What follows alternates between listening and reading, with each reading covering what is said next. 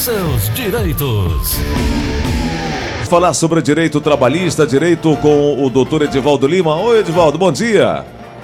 Bom dia, Gleudson. Bom dia para você, para os seus ouvintes, para toda a sua equipe. Estamos Doutor. aqui mais uma vez à disposição. Chegando assim, final do ano, todo mundo já preocupa com as férias, como é que vai ser, viver nesse momento de pandemia, de contratos reduzidos, jornada reduzida. Eu queria saber o seguinte: é, quem teve jornada reduzida vai ter férias, vai gozar férias normalmente, agora final do ano? Normalmente isso acontece no final do ano, né?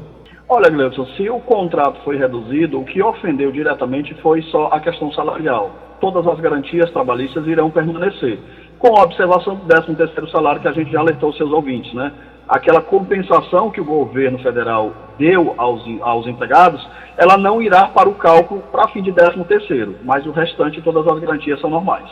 Me fala uma coisa em relação a faltas injustificadas é, ao longo do período, pode ter co- é, comprometimento em relação às férias? Sim, ela tem um reflexo diretamente, inclusive isso é previsto na CLT. Dependendo do número de faltas, o empregado ele pode até perder o direito de gozar férias, desde quando elas não sejam justificáveis. Então, se ele tem um atestado médico, apresentou à empresa, está tudo direitinho, as suas férias não serão prejudicadas. Entendi. Me diz, fala uma outra coisa, doutor Edivaldo. O empregador, o patrão, ele é obrigado a fornecer adiantamento ao colaborador? Olha, essa questão das férias, esse adiantamento, ela é pacífica de negociação, desde quando as duas partes estejam disponíveis. Mas obrigado não é. Obrigado não o é. empregado não é.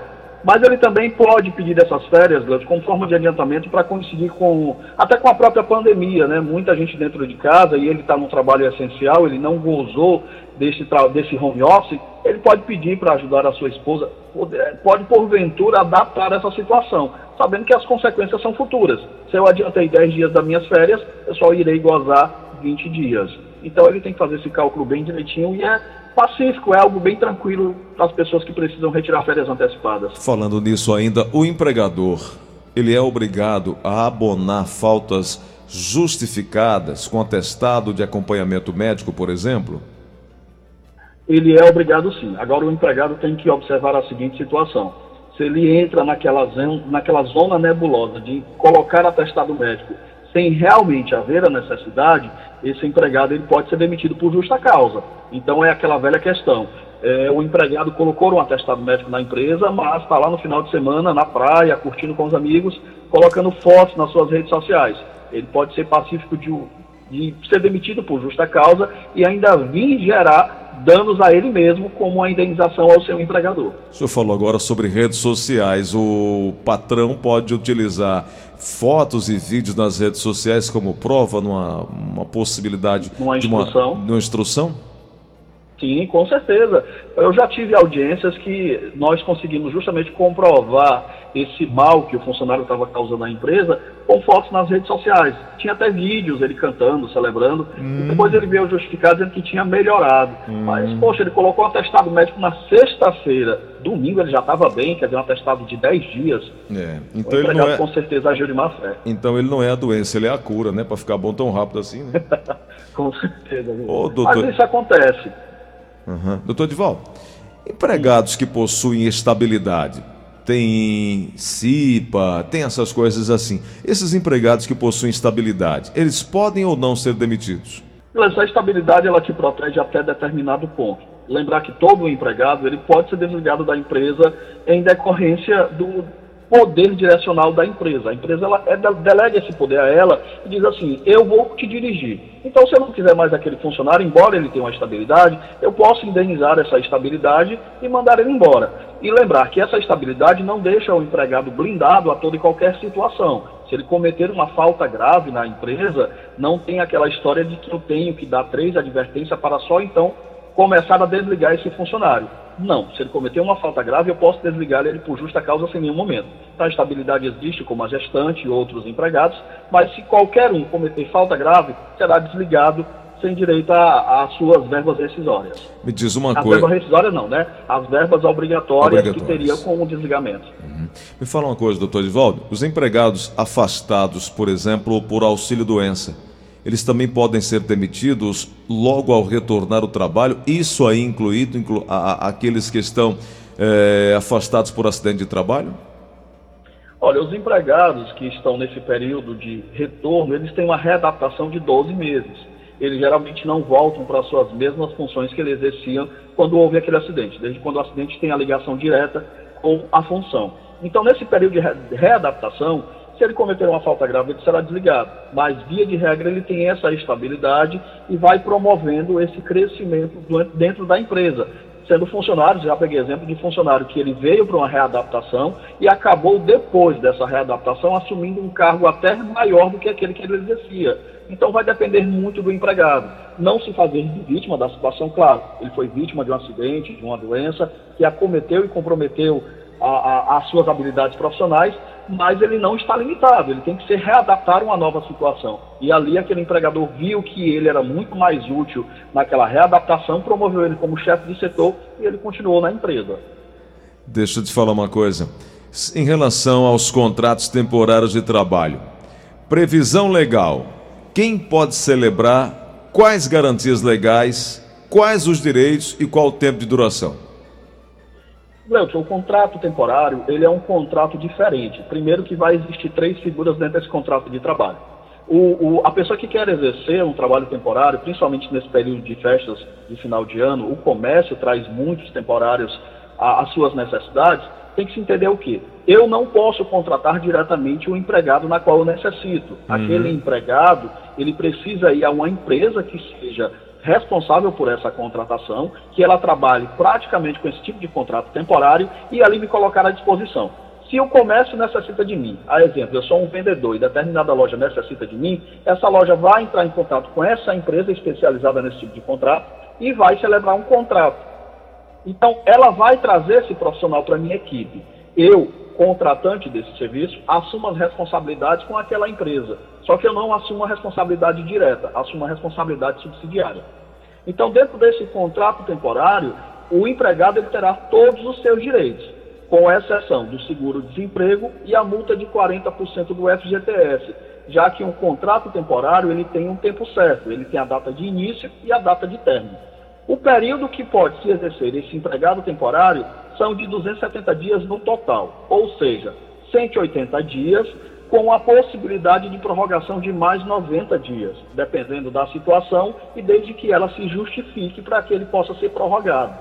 Então, dentro dessa situação, haverá relação normal, esse empregado irá exercer o seu horário de 8 horas diárias, ele vai receber todas as verbas e todas as garantias, com exceção das duas que eu já falei, como um empregado normal daquela empresa. Ele vai receber 13 terceiro proporcional, férias proporcionais, é, se ele fizer hora extra e for necessário, ele receberá suas horas extras, adicional noturno. Ele só não recebe realmente o seguro-desemprego e a multa do FGTS. E o FGTS ele levanta quando esse contrato encerrar aquele período. Maravilha. Fica bem explicado, fica bem colocado isso para que as pessoas que estão nesse período agora, onde as empresas costumam fazer contratos temporários, saibam seus direitos na hora de entrar, na hora de sair, deixar a porta aberta e tudo mais. Doutor, eu queria que você explicasse muito rapidamente aí em relação aos estagiários, pessoas que são contratadas para estágio, carga horária, salário, é, se se pode trabalhar é, final de semana, feriado? Como é que fica essa relação da empresa para com o estagiário? Mas a questão do estagiário ela tem uma lei própria. Esse estagiário ele não pode comprometer o seu rendimento escolar, seja ele de nível médio ou de nível superior. O estagiário ele só pode trabalhar no máximo seis horas diárias. Quer dizer, se ele estuda no período matinal, ele vai para o período da tarde e assim vice-versa. Ele não pode exercer horário noturno, e ele também não pode trazer dentro desse contrato horas extras. Ele é, um, é necessário àquela empresa, mas também a empresa é necessário para ele porque existe aquela troca.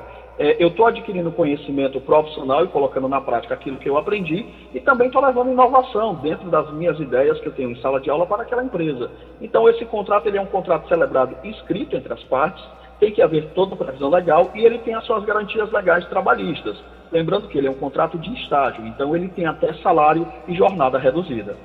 Perfeito, fica assim colocado, bem explícito, para que a, a, a, quem esteja nos acompanhando agora possa entender melhor e ter uma, uma, uma, melhor relação, né, doutor? Faltou, faltou mais alguma informação a complementar que o senhor gostaria de deixar esclarecido? Só o contrato temporário. Lembrando que o contrato temporário, embora você tenha três figuras, duas empresas e um profissional, É, esse contrato de trabalho ele tem que ser celebrado por escrito, as partes têm que cada um ficar com a cópia desse contrato para ter a previsão legal de tudo que vai acontecer nessa relação contratual. É observar o que acontece e sempre trabalhar com a motivação, porque aquele contrato temporário geralmente ele acaba se convertendo em um contrato de prazo indeterminado. Ou seja, aquele funcionário que era temporário acaba sendo efetivado para aquela empresa. Perfeito. Doutor Divaldo Lima, próxima semana, próxima terça-feira, estaremos de volta trazendo informações sobre a relação trabalhador-empregado e a gente vai estar aprofundando algumas informações importantes aqui para os nossos ouvintes. Por hoje, obrigado. Por favor, deixe seu contato. Ok, Gleudson. Eu queria dessa oportunidade. Eu acho que esclarecer e levar a informação para os seus ouvintes é sempre importante.